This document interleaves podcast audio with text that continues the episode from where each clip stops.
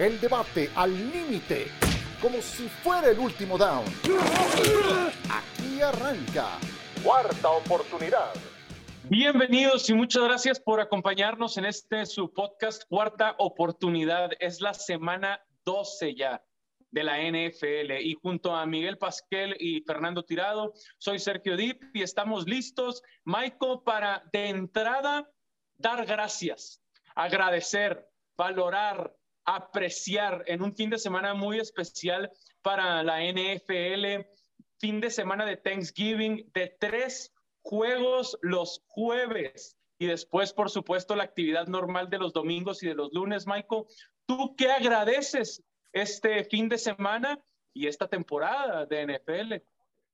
Sergio Fer, gusto en saludarlos, compañeros. Pues mira, Sergio, vamos a empezar con salud, ¿no? Yo creo que lo que todos que agradecemos que tenemos salud, que la familia tiene salud, este, que ante esta situación difícil que seguimos pasando de COVID, pues bueno, seguimos adelante. Y por otro lado, también ya hay fútbol americano, Sergio. Sabemos que el día de acción de gracias es un día de fútbol americano. Y si tú me preguntas, ¿con qué recuerdo te quedas del fútbol americano en estos muchos años que hemos vivido de Thanksgiving? Me quedo con la famosísima jugada de Leon Letts. En los noventas, cuando Dallas ya tenía ganado el partido, bloquearon un gol de campo, llega Leon Lett en plena nieve en el estadio viejo de los Cowboys, se barre, la toca, la recupera Miami y Miami gana el partido, aunque si no mal recuerdo ese año Dallas llegó a ganar el Super Bowl también, pero bueno, son recuerdos de que nos trae este Día de Acción de Gracias. Michael, eh, de acuerdo con lo de la salud, que nosotros, que nuestros seres queridos estén bien, por supuesto, y que hables de esto del Leon Led, te hace un veterano, Michael, ¿eh? te pone allá arriba, ya, de verdad. ¿A poco no, mi Fer? Ya lo hace un señor al Michael, ¿no? ¿Cómo estás? Un abrazo. Bien, Sergio, les mando un fuerte abrazo. A ver, creo que lo que yo voy a decir tampoco me convierte en un millennial, ni mucho menos, ¿no? Porque eh, agradezco lo mismo que Miguel, seguramente vas a coincidir con nosotros. Eh, agradezco el hecho de que los estadios tienen gente, porque creo que es un espectáculo muy distinto con o sin gente, a pesar de que ya se había eh, recuperado la acción de la NFL. Pero yo me quedo con, con, dos actuaciones, una de Randy Moss en Thanksgiving, histórica de tres recepciones de touchdown. Me quedo con Barry Sanders. Eh, yo, yo crecí parte de la preparatoria en Detroit y, Barry Sanders es una figura icónica de esa ciudad, por supuesto que lo recuerdo. Eh, ahora el partido contra Chicago, como ya es una tradición en esta desde 1934 para la NFL. Y, bueno, pues inolvidable. Qué triste que así lo recordemos porque tuvo una brillantísima carrera en el college como Mark Sánchez y que el bot fumble sea la jugada más recordada de su carrera precisamente en un día de Thanksgiving. Sí, también un jueves por la noche, es cierto eso, ¿no? Eh, qué interesante, coincido también con eso, eh, qué bueno que haya aficionados ya en los estadios, regresando eh, al 100%, porque ya habían regresado, pero sentir que de verdad estamos de vuelta, eh, que tengamos salud, que tengamos a nuestros seres queridos, que tenemos trabajo, que nos gusta nuestro trabajo, eso también siempre es especial y hay que agradecerlo. Fíjate que ahora que hablaban de que si las edades o que si no, mucha gente cree que le voy a Nueva Inglaterra por el apoyo a Tom Brady y que ahora le voy a Tampa Bay y la verdad es que le voy a Tom Brady, pero eh, toda mi vida le he ido a Green Bay y la razón es Brett Favre, ese Super Bowl precisamente contra New England eh, de mediados de los 90, lo, lo disfruté mucho.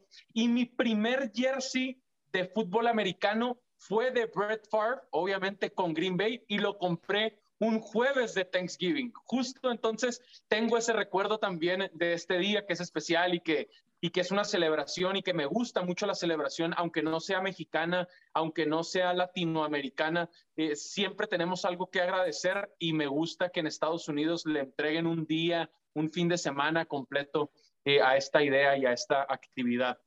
Agradecidos están también los fans de los Pats porque sienten que ya encontraron al sustituto de Tom Brady, Michael.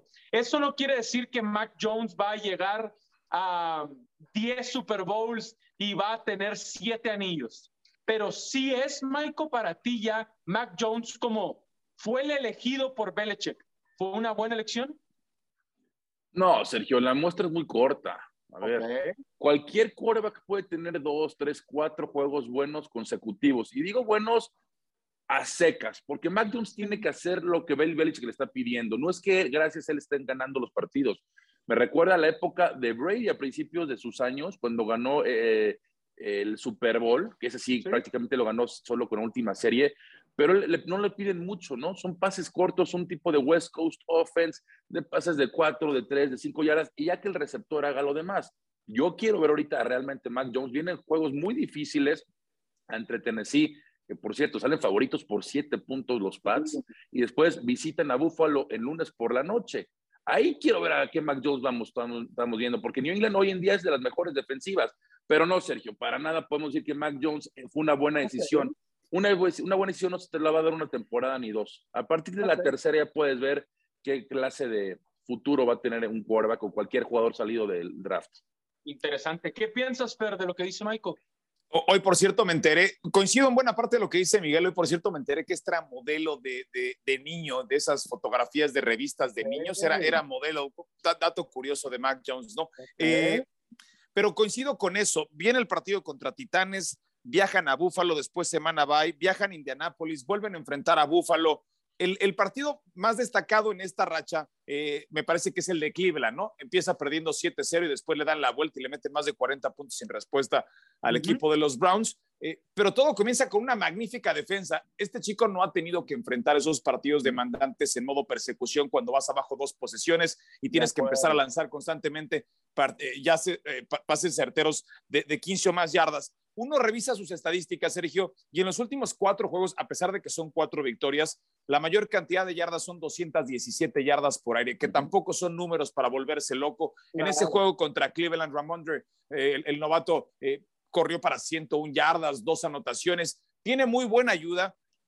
E insisto, todo comienza con una gran defensa. Los Pats gastaron como nunca en esta temporada baja, más de 170 millones de dólares, reforzaron al equipo y, en los análisis que hacíamos previos al draft, Sergio, eh, Michael, hay que recordar que decíamos que este coreback era el producto más listo, más pulido para la NFL, pero con el techo más bajo, lowest ceiling. Así eran todos los, los, los, las descripciones, ¿no? Estaba listo para el NFL, para ser un administrador de juego, pero yo no estoy convencido ni que es mejor que Zach Wilson, ni que es mejor que Trevor Lawrence, ni que es mejor que Trey Lance, que Joe Burrow, ni los de su generación. Para este momento está funcionando a la perfección, pero no me digan porque yo se lo decía a Garay y a, Trejo Garay y a, y a, Ciro Procuna esta semana en NFL Live, que, son los Patriotas el mejor equipo de la conferencia americana en este momento, porque francamente no lo son. Uno voltea a ver los momios en Las Vegas y es el cuarto equipo de la conferencia americana con probabilidades de ganar el Super Bowl. Pero Fer, ese, punto yo se los doy. Hoy en día, hoy nadie está jugando en americana como, como los Patriotas. ¿Tú hoy los tomarías por arriba de los Chiefs? Yo no. Es buena pregunta, pero hoy en día están jugando mejor que ellos, para mí. Oye, ojo con los Chiefs. Los Chiefs han tenido demasiada suerte, ¿eh? Jugaron contra Green Bay sin Aaron Rodgers. Jugaron contra Dallas sin Amari Cooper y una segunda mitad sin CD Lamb. También la suerte cuenta en este juego. Obviamente eso no es culpa de Kansas City, pero también es un equipo que ha tenido mucha suerte. Quiero ver a los Chiefs cuando les toca enfrentar a los Chargers, tienen que ir contra Cincinnati, les queda dos veces Denver, en fin. Kansas es un equipo que ha tenido mucha suerte, que tiene una racha ganadora ahorita, sí, por eso está en primer lugar de su división. Pero hoy en día a mí yo sí me quedo con los Patriots el mejor equipo que está jugando hoy. Ya cuando llegue enero veremos qué pasa, pero hoy para mí es el mejor equipo. Ok. Por lo pronto, Mac Jones, con récord de siete ganados y cuatro perdidos, tiene a Nueva ¿Crees que es el mejor de su generación, Sergio? No, no pienso que, es, que vaya a terminar siendo, pero sí creo, y hacia allá iba, que ahora que los tiene con récord de 7 y 4, líderes divisionales, etcétera, yo pongo todavía a Kansas City, a Buffalo, a Baltimore, los prefiero a ellos sobre New England, incluso a Tennessee, y vamos a verlo este fin de semana. Pero lo que sí pienso, Fer, es que sí es el quarterback del presente y del futuro de Nueva Inglaterra. O sea, yo sí creo que, que fue una buena elección y que va a ser su quarterback franquicia. ¿Tú no crees que va a ser?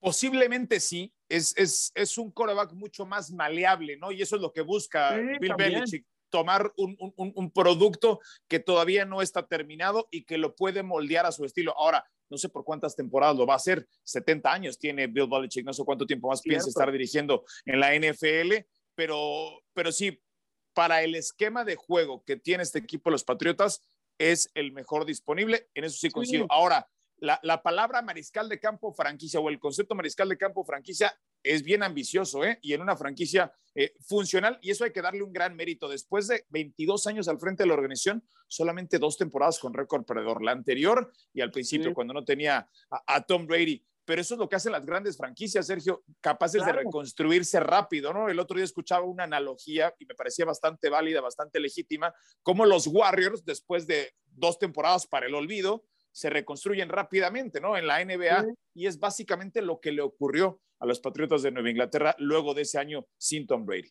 Sí, totalmente. Lo que pienso yo, Michael, de, de Mac Jones es que no es el tipo de quarterback que está de moda en la liga.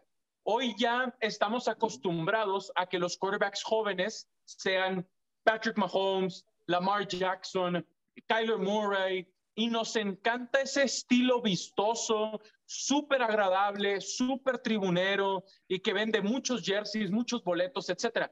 Y Mac Jones es como el antiguo prototipo del quarterback. Por eso yo sí contestaría que es el quarterback del presente y del futuro, que sí es franquicia, aunque Michael para mí lo que pasa y por lo que lo estamos juzgando es como no es espectacular, como no tienen los grandes números, nos dejamos llevar porque los últimos jóvenes quarterbacks eh, están hechos ya con una, cortados con una nueva tijera, Michael, digámoslo así. Sí, y es muy cierto lo que dices, ¿no? Ahorita estamos viendo todo tipo de jugadores. Si te fijas, ya no son jugadores de la estatura, como lo vemos de Mac Jones, arriba de 1.90, con un físico diferente. Fíjate las últimas selecciones, sobre todo las primeras. Va Baker Mayfield, va Kyler Murray, en fin, Zach Wilson. Ya no son jugadores de esa estatura y de ese físico, ¿no? Ahora, eso no quiere decir que no sean buenos. No, no, por eso. Y, que no puedan ganar. Exactamente, que, está, que está funcionando es muy cierto y está funcionando, pero para mí la muestra es corta. No podemos decir que un quarterback ah, va a tener éxito. Veamos a Castle. ¿Te acuerdas cuando Castle, Sam Castle tuvo la, se perdió Brady toda la temporada por este, lesión en la rodilla desde la semana 1 y Castle tuvo una muy buena temporada, 11-5, no pasaron a playoffs, increíble que con ese récord, pero después pasó, no me recuerdo, a Minnesota, pasó por Kansas City, ¿y qué fue de ese quarterback? Nada. ¿Me explico? Entonces tienes que tener una muestra más amplia de un año para poder decir, sí soy un quarterback franquicia. Yo, yo, yo, quisiera aportar algo porque me parece que, que, estamos dejando de ver algo muy claro en todo esto. El único quarterback con éxito en los últimos 20 años de, de, de, ese corte que tú describes, Sergio, es Tom Brady. Ya Tom Brady no lo podemos poner en el paquete con el resto. Incluso el mismo Aaron Rodgers, cuando tiene que correr, lo hace. Es un mucho mejor atleta que Tom Brady. Eh, Pat Mahomes encabeza a uno de los mejores equipos en los últimos cinco años. Eh, Tennessee, pues tiene un corredor que es un fenómeno y no necesita un mariscal de campo que salga a correr como quizás otros, equipos lo necesitan. Eh, Carson Wentz es movible. En fin, el que me menciones tiene esos, esos e, esos tangibles, ese, atleticismo. Yo no creo que Mac Jones vaya a desarrollar la capacidad pre-snap que es capaz de manipular el mundo como lo hace Tom Brady. Esa es la gran virtud de Tom Brady. Pre-snap, lo que puede hacer para en menos de dos segundos deshacerse del ovoide y poner un pase perfecto. No podemos meter en ese mismo bonche y decir que Mac Jones puede tener una carrera similar si es que no tiene eh, eh, ese IQ de fútbol americano que sí tiene Tom Brady. A mí me parece muy ambicioso y creo que yo si tuviera que elegir, yo si fuera un, gerente general de una franquicia en la NFL, mil veces prefiero a un coreback que se pueda mover como Jalen Hurts, como el mismo eh, Murray. Ese corte de coreback me parece que rumbo al futuro resulta mucho más sostenible para buscar el éxito. Claro, mi punto es que también, como estamos comprando lo vistoso, lo espectacular, lo vertical, a los quarterbacks móviles, súper atléticos, también ahí hay busts. Ese es mi punto. O sea, también ahí hay tú Bailoas en la conversación. ¿Me explico? Entonces, eso es lo que, lo que pienso que, que muy rápido, como no es de ese corte, Mac Jones no está convenciendo y estoy de acuerdo que no es Tom Brady. Es que nadie va a ser Tom Brady. Nadie. nadie, exactamente. Patrick Mahomes va a ser Tom Brady. Entonces mi punto es, si hay un lugar en el que un quarterback con estas características puede triunfar, es Nueva Inglaterra, porque prioriza Bill Belichick lo defensivo, porque aunque Belichick se retire, se va a quedar Josh McDaniels, que es una parte muy importante de poder hacer que con pases cortos, con optativas, pueda funcionar esa ofensiva. Y por eso yo sí aunque es muy corta la muestra y en eso coincidimos, pero hoy estamos teniendo la plática a mitad de temporada del 2021, yo contestaría que sí es el quarterback del presente y del futuro. Que no va a ser Tom Brady, nadie va a ser Tom Brady, pero que los tiene como líderes del este, de la americana, y eso no es poca cosa, en una división donde Buffalo y Miami estaban previo en los pronósticos como los que podían eh, meterse a playoffs en esa división. Yo por eso sí le doy ese crédito a Jones, a Belichick, a McDaniels, a la defensiva, etcétera. Pero es un buen tema y lo seguiremos platicando sin duda porque lo que sí me gusta es que los Patriotas han vuelto a vender, Fer, Michael, vuelven a estar en la conversación porque fueron irrelevantes con Cam Newton y de cierta forma están encontrando maneras de ganar y están ahí no solo peleando por postemporada, sino también peleando por la conversación de la NFL. Esto es cuarta oportunidad. Gracias por acompañarnos. Continuamos.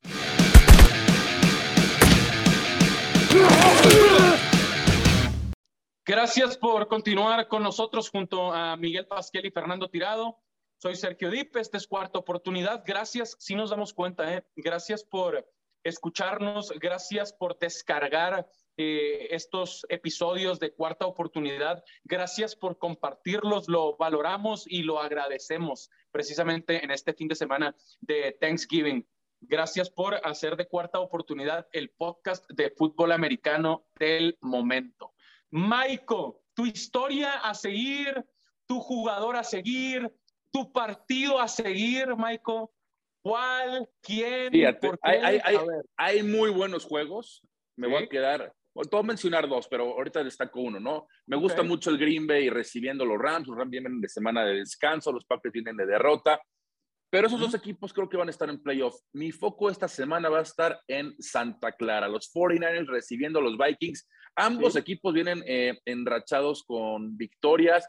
Hoy en día Minnesota está en playoffs, San Francisco está pisándole los talones para poder entrar a playoffs. Me gusta mucho lo que está haciendo Jimmy Garoppolo desde que regresó. Y Kirk Cousins es algo que me llama la atención, que muchos lo ponen en discusión para entrar a MVP. 21 touchdowns, dos intercepciones, pero por favor, si vimos el partido, Fer, nos tocó transmitirlo Minnesota-Green Bay, prácticamente él casi pierde el partido al final. Lanzó una intercepción que porque al safety de Green Bay literal le, no, no, no, no pudo mantener la posesión del balón. Pero Kirk Cousins no es, un, no es un mariscal de campo que te va a llevar lejos. Y ya ahorita lo ponen en la plática para MVP. Ese es, eh, es un juego que me llama muchísimo la atención por lo que representa de cara a la postemporada. ¿no? Los 49ers me gusta cómo están jugando. Y si alguien conoce a Kirk Cousins, es Kyle Shanahan. Creo que los 49ers van a dar una repasada a Minnesota y ya eh, se sentarán más las bases para este, para este equipo. Ok, interesante, Michael. San Francisco, ahora mismo favorito por tres puntos en California, en la Bahía. Fer, tu historia a seguir, ¿cuál y por qué? Me gusta mucho eh, el, bounce back que creo que va a tener el equipo de Green Bay después de esa derrota contra Minnesota. Insisto, ese partido lo debió de haber ganado Green Bay a pesar de todas las bajas. Básicamente con lo único que contaba era con Davante Adams eh, en, ese juego Aaron Rodgers, eh, y, bien lo dice Miguel, un partido que debió de haber perdido Minnesota. Justin Jefferson es un fenómeno como, receptor. ¿eh? Ese chico es, es, es, un talento, me parece que, que, será generacional y hablaremos de él por un buen rato. Eh, yo voy con ese partido. Actualmente Green Bay no es favorito, de hecho está prácticamente pick. Los Rams están en, en menos uno en este momento y creo que es el juego de la semana en la conferencia nacional. No, no creo, es el juego de la semana en la conferencia nacional, eh, un partido que pudiéramos ver quizás profundo en postemporada. Este, este equipo de Green Bay sigo creyendo que es el mejor, el mejor de la conferencia y enfrenta una prueba muy demandante ante los Rams. Creo que ese es el, el juego de la semana. Venga, perfecto, de acuerdo. Yo metería en la conversación el de Tampa Bay en Indianápolis. A estas alturas de la temporada, eh, los Bucks se calentaron, eh, Tampa ya no volvió a perder y obviamente sabemos lo que hicieron de visita toda la postemporada para cerrar el Super Bowl eh, en casa y hacer historia. Veo a Tampa favorito en las apuestas, podría entender por qué. Está bien, parejo el juego, la línea ahora mismo en menos tres para Tom Brady y compañía, pero sí creo que es un juego peligroso, tomando en cuenta cómo viene eh, Indianapolis de dominar a Buffalo. Sí creo que mandaron un mensaje en Orchard Park, ganaron y ganaron cómodamente. Han ganado cuatro de sus últimos cinco partidos, solo perdiendo en overtime contra Tennessee. Creo que es un juego peligroso para Tampa Bay y sí me imagino que lo resuelven a favor los Bucks, pero sí está engañosa esa línea de Tampa favorito por un gol de campo en Indianapolis. Ojo, porque muy probablemente Antonio Brown no, no juegue. Y, cuando no tienes esa pieza tan fundamental, porque Tampa Bay tiene un récord, creo que es de 4-0-4-1 cuando juega Antonio Brown. Y un récord negativo sin Antonio Brown. Si no me recuerdo, van 2-3, una cosa por el estilo. Entonces, es una pieza fundamental. Estaba leyendo que otra vez ya tiene problemas extra cancha, que tiene una demanda de su ex agente porque no le quiere pagar una comisión. En fin, hoy, justo hoy en redes sociales subió ahí un tweet quejándose que cómo puede pagar, que la gente se queja del dinero. En fin, este jugador no sé cómo va a llegar a enero porque claramente este equipo va a estar en postemporada, pero mientras sea una distracción fuera de la cancha, no, no sé cómo llegue Tampa Bay, ¿no? Entiendo, entiendo. Mi Fer, ha llegado el momento favorito de quienes siguen, escuchan y descargan cuarta oportunidad, que es el el dinero, Fer, que a todos nos llama. Es el momento del free pick. Aquí es cuando les decimos qué jugar y por qué van a cobrar, mi Fer. A ver, arráncate. Me gusta el, el, duelo entre Filadelfia y los Gigantes de Nueva York, con nuevo coordinador ofensivo después de la derrota contra Tampa Bay de la que ya estabas platicando, Sergio, favorito por tres Filadelfia y dos mariscales de campo que van en direcciones opuestas, mientras Daniel Jones está en plena regresión Jalen Hurts me parece que nos ha dejado muy buenas sensaciones y en Filadelfia se han dado cuenta que es sí su coreback franquicia. Ya no está ahí el, coordinador ofensivo al que le echaban muchas culpas. Saquon Barkley sigue limitado. Eh, es, es, un equipo que está muy castigado, muy mermado, viene de otra paliza. A mí me parece que Filadelfia va a ganar y va a cubrir esa línea. El over-under está en 46 y medio. Yo no le metería a las altas y bajas, pero sí me gusta Filadelfia a ganar. De hecho, es uno de los, de los picks eh, quizás tienen mayor probabilidad de, acierto esta semana, el de las Águilas de Filadelfia. Perfecto. Michael, adelante, a ver, ¿qué recomiendas y por qué? Yo me voy a quedar con Green Bay en casa. Viendo la línea, está en uno y medio favorito el equipo de Los Ángeles. Y ese clima, no sé cómo la acomode Stafford. No está muy engañosa esa, Miguelones. Yo sé, Fer, pero aún así me voy a quedar con Aaron Rodgers. O sea, es difícil ir en contra de Aaron Rodgers en casa. Por más que están los Rams, por más que los Rams vengan de semana de descanso, eh, sí fueron, ahora sí que como los evidenciaron ahí en San Francisco el lunes de la semana pasada. Sin embargo, me voy a quedar con ese equipo de Green Bay en casa, que Aaron Rodgers es difícil que pierda dos juegos consecutivos. Aquí la gran pregunta va a ser, ¿va a estar Aaron Jones de regreso? Esa es la, pero, pero aún así me gusta, me gusta Green Bay en casa. Ok. Siendo A ver qué piensan, qué piensan de mi pick, si les parece engañoso, si les parece seguro. Veo a Pittsburgh visitando Cincinnati. Ese está bravo, ¿eh? Encuentro la línea en Bengals menos cuatro. Sí. Quiero tomar los puntos y quiero pensar que Pittsburgh va a encontrar una manera de ganar en Cincinnati. ¿Qué piensan? Yo estoy de acuerdo. Ok. Para mí es, como equipo, como coach, creo que estas son las épocas del año donde los estilos ya cuentan con esa experiencia, porque prácticamente es un, digamos, un ambiente de partido de playoff. Sí. Cincinnati tiene una muy buena victoria en Las Vegas y creo que el coach Taylor todavía está novato, todo el equipo está novato, Joe Burrow igual. No creo que les alcance, no creo que se puedan preparar mentalmente para enfrentar a este equipo de Steelers que viene una derrota súper dolorosa contra los Chargers. Sí, me gusta la apuesta, Sergio. Toma sus cuatro Oye, pero estamos hablando de los mismos Steelers que empataron con Detroit y de lo que mencionas, Miguel, completamente disfuncionales. Eh, pero, con, pero con Benfer, ya cuentan con Ben. Con Detroit, si hubieran contado con Ben, sería otra historia. Con el Big Ben y con Minka Fitzpatrick, que ya regresa de la lista del protocolo del COVID. De hecho, quería ver qué pensaban porque el pick que quería dar para que hicieran dinero no solo es que tomaran a Pittsburgh más cuatro, sino que jugaran a Pittsburgh en Money Line. que tomaran la línea, que los tomaran más no sé cuánto van a estar, pero yo pienso que Pittsburgh va a ganar ese juego en Cincinnati, mi Fer. entiendo tus dudas, entiendo tus dudas. Es, un juego de gol de campo, ¿eh? en eso sí estoy seguro. Es un juego de gol de campo, se decanta para cualquiera de los dos y, pues sí, es, básicamente un volado. Eh, para Cincinnati es el juego más importante de la temporada. Sí, totalmente, totalmente. pero Cincinnati creo que es un equipo bueno que, que, que, está encontrando maneras de competir y de ganar y que con los años serán mejores. A Pittsburgh se le cierra ya por completo esa ventana. Tienen que aprovechar el regreso de Roethlisberger, la experiencia de Tomlin, la muy buena defensiva que tienen, que insisto, vuelve Fitzpatrick. Entonces, mi pick sería: si se quieren ir a la segura, tomen los puntos. Pittsburgh más cuatro en Cincinnati. Me siento muy cómodo con eso.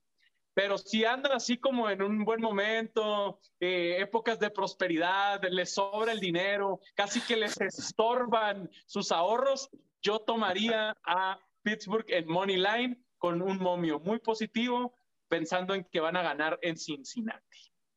Así cerramos. Así cerramos. Veremos qué pasa entonces este fin de semana de semana 12 de la NFL. Muchas gracias por su tiempo, muchas gracias por su compañía. Mi Fer, un gusto y seguimos en contacto. Gracias, Serge. A nuestros amigos en Centroamérica los esperamos con la transmisión del mediodía por ESPN. Perfecto. Y también podcast de Basketball Fer, también de NBA en las plataformas de ESPN. Seguro que sí, ya estamos en Basket IQ. Esta semana charlamos con Gustavo Ayón, nos platicó cosas bien interesantes. Si le pueden echar un ojo, me parece que no se van a arrepentir. Nos platicó por qué no jugó con los Spurs de San Antonio, en donde pudo haber sido campeón de la NBA. La historia es, verdaderamente increíble. Perfecto, venga. Michael, te seguimos y te escuchamos este fin de semana también, ¿verdad? Ahí estaré junto a Fer Tirado y John Sutcliffe en un juegazo que nos toca los Patriots recibiendo a los Titans para todo Centroamérica. Ahí estaremos. Este, y también, ¿no? Eh, de previo al Monday Night Washington contra recibiendo Seattle, tuve la oportunidad de charlar con el coach Ron Rivera, una plática muy interesante y también con el quarterback Taylor Heine. Súper, Michael, muy bien. Felicidades como siempre. Grandes entrevistas, gran contenido el que estás generando para nuestras plataformas. Semana 12 de la NFL, que ya decías, Michael, inicia este jueves con el juego de Chicago contra Detroit y termina previo a esa entrevista con el Seattle contra Washington. Descansan Kansas City y Arizona. Los Chiefs y los Cardinals, dos buenos equipos contendientes, no verán actividad. Tienen bye week esta semana 12 de la NFL. Esto ha sido cuarta oportunidad. Gracias por su tiempo, por su atención, por su compañía y hasta la siguiente semana. Muchas gracias. El debate al límite, como si fuera el último down. Gracias por escuchar. Cuarta oportunidad.